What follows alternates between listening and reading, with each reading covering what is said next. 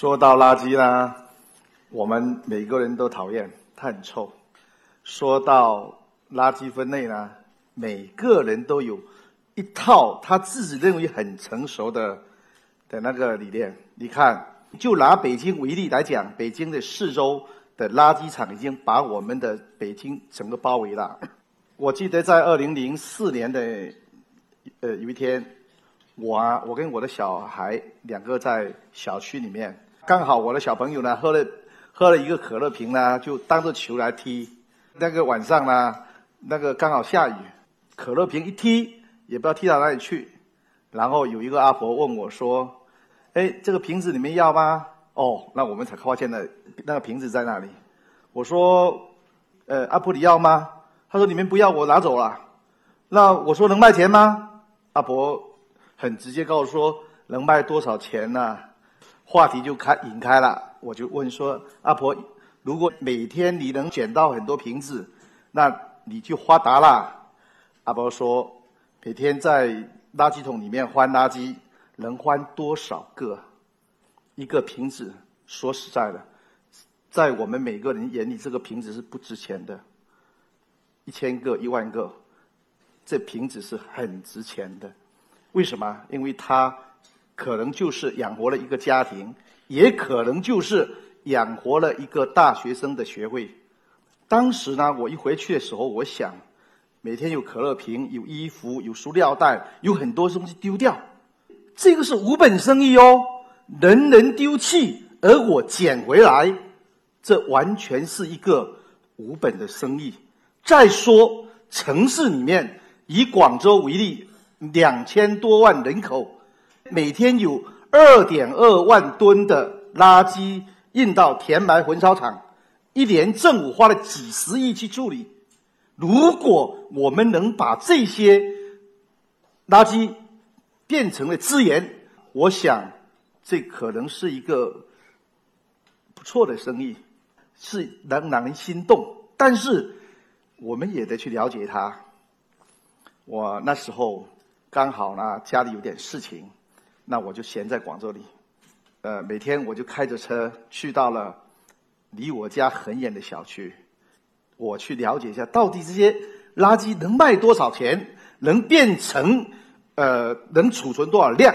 每天早上我就跟着那个收卖佬，然后就站坐在小区门口。我不知道北京有没有收卖佬哈，反正就是一顶草帽一个。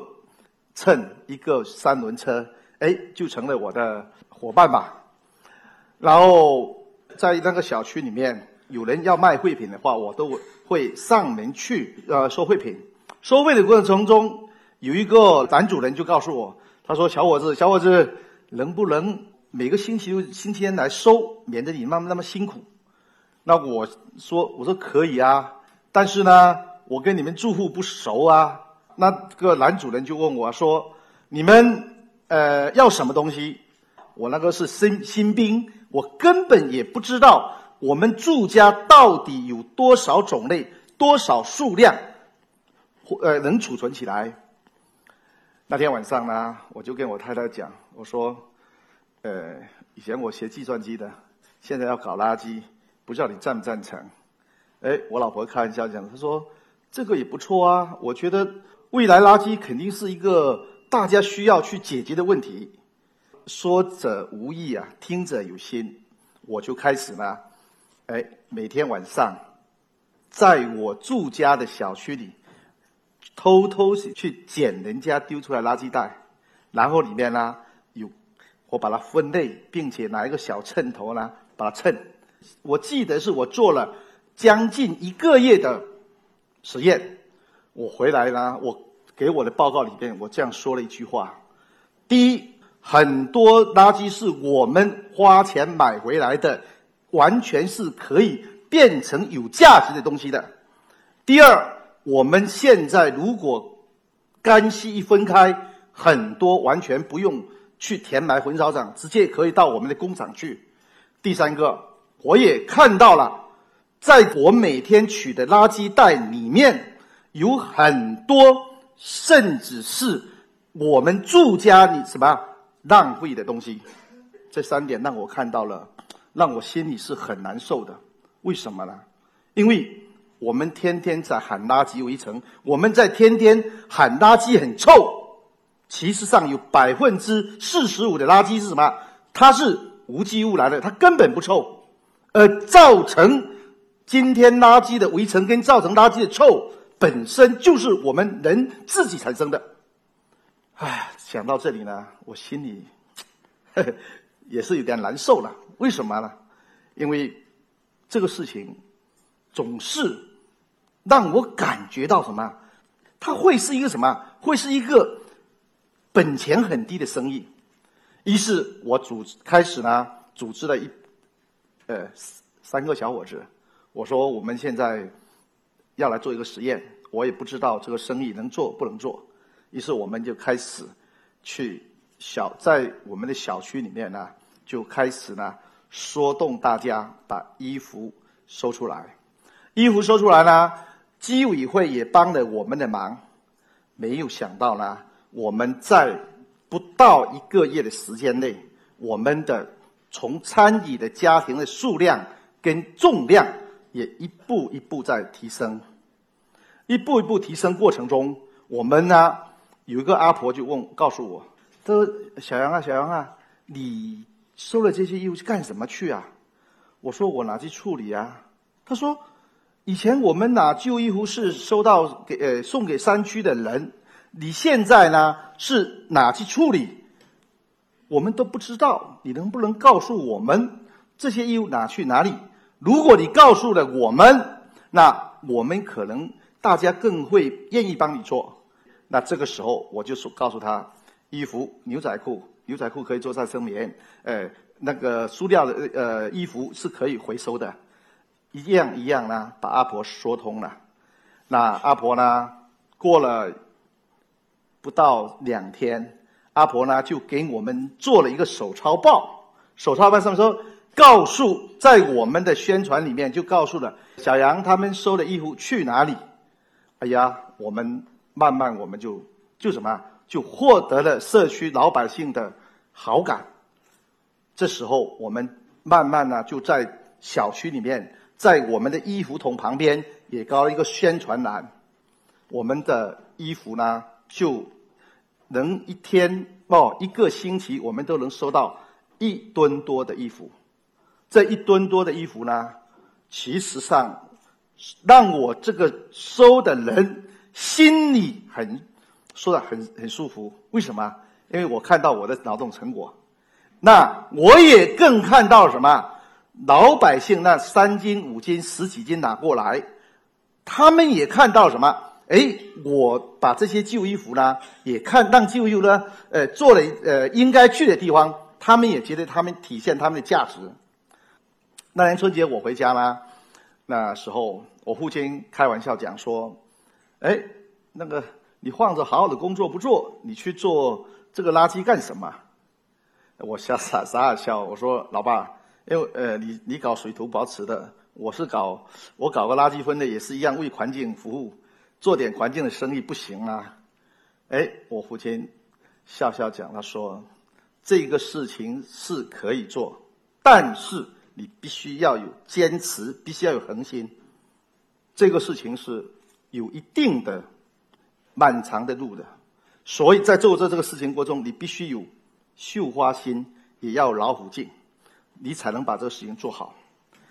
当时呢，我就那个给我父亲说：“我说我只是尝试，我也不敢说这个事情就能否成功。说来说去呢，一切都在能否行动。我们闽南人有个爱拼才会赢。”于是，二零零八年呢，我就成立了广州市分类的环境有限公司。我当时招的不像在座都是年轻人，大家看到全部是年纪四零五零的。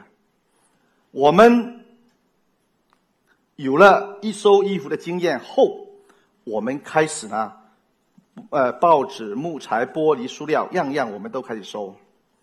在这个期间，特别是。那个玻璃瓶，我相信在座的都很清晰。在北京，肯定玻璃瓶是没地方放的。我们一开始我们也不收的，后来呢，有一个阿婆这样告诉我，她说：“酱油瓶、醋瓶你们收不收？”我说：“我们收，我们不收。”她说：“它也是可以卖钱的啊。”那我说：“我们酱油瓶是不是很重？”阿婆呢告诉我呢，她说：“其上呢，你们可以像衣服一样储存起来，然后我们呢到了一定时间再交出来也没问题。”哎，阿婆这样一说哈，让我们的整个团队呢就预感到说，任何垃圾都要回收，老百姓才会对你有信任。这个事情老百姓的的那个呃支持度才会高。我们就在东湖街呢，我们基本上就收，甚至是包括我们在座所所扔的电池什么，我们都全部收回收了。回收的过程中呢，老百姓由由于我们是。那个呃，本地人在做服务队伍嘛，所以老百姓的那回收支持率很高。过了一段时间呢，公司成立不到呃一年多，小区的管理人员什么都不让我们进去了。为什么？他说我们是利用大家这种对环境的爱心来呃呃迫使他们去收集废品。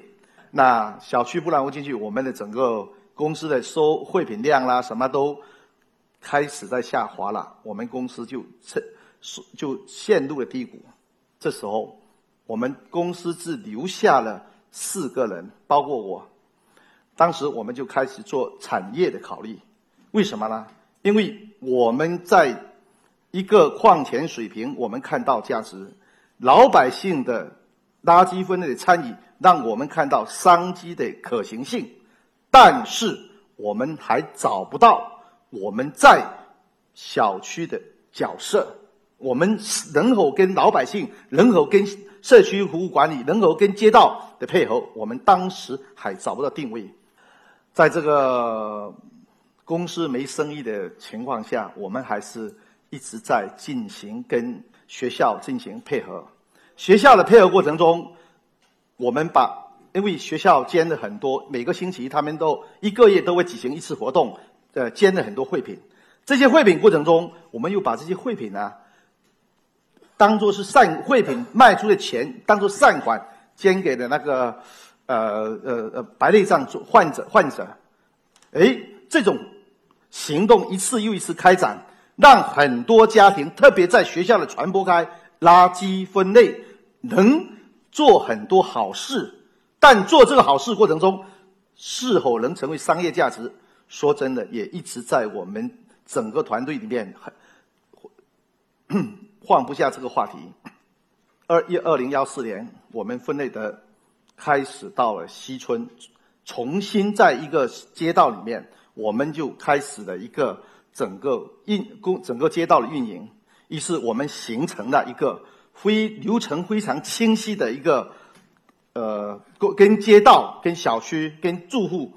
有了一套非常清晰的工作流程，这就是我们在对吧？呃，设立的出境中心，出境中心承接街道的服务，然后呢，到各集团单位、到各学校、到各餐饮店去督促跟呃 帮助他们如何做垃圾分类。在这个过程中，我们的完成了一个非常好的一个事情，就是我们。找到了我们在社区的角色跟位置，因为什么？垃圾分类到现在，大家都是从一个什么？从一个说，哎呀，这是做好事啊，这是好环保好事情，这是一个公益事情。但是在我们分类的在这个西村的整个实验过程中，我们找到了它一个盈利的模式。老百姓把木材、把衣服、把什么交给我们，我们给他。很微薄的一分钱、两分钱、三分钱，我们再印出去，那个处理厂卖掉，处理厂给我们一定的利益，我们获得了微略微略的利润，但是在是街道呢给我们相应的补贴情况下，我们就完成了一个成熟的一个盈利模式。在西村的垃圾分类过程中，我们从二零幺我拿了三年的数据。二零幺六年是废旧玻璃是一百零二吨，到了二零年一年哈，二零幺七年是一百二十一吨，一二零幺八年是一百六十四四点七吨，废旧木材大家更呃看得更清晰，八百五十八点六三，到了今呃二零幺八年是一千两百五十一吨。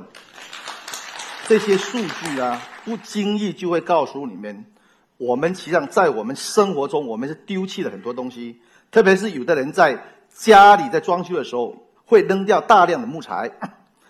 还有一个，大家现在对环境的爱护都很都有着那种热心呐。可是你们有没有感受到，在你们的身边，甚至电池灯管都没人收，而我们在西村呢，就。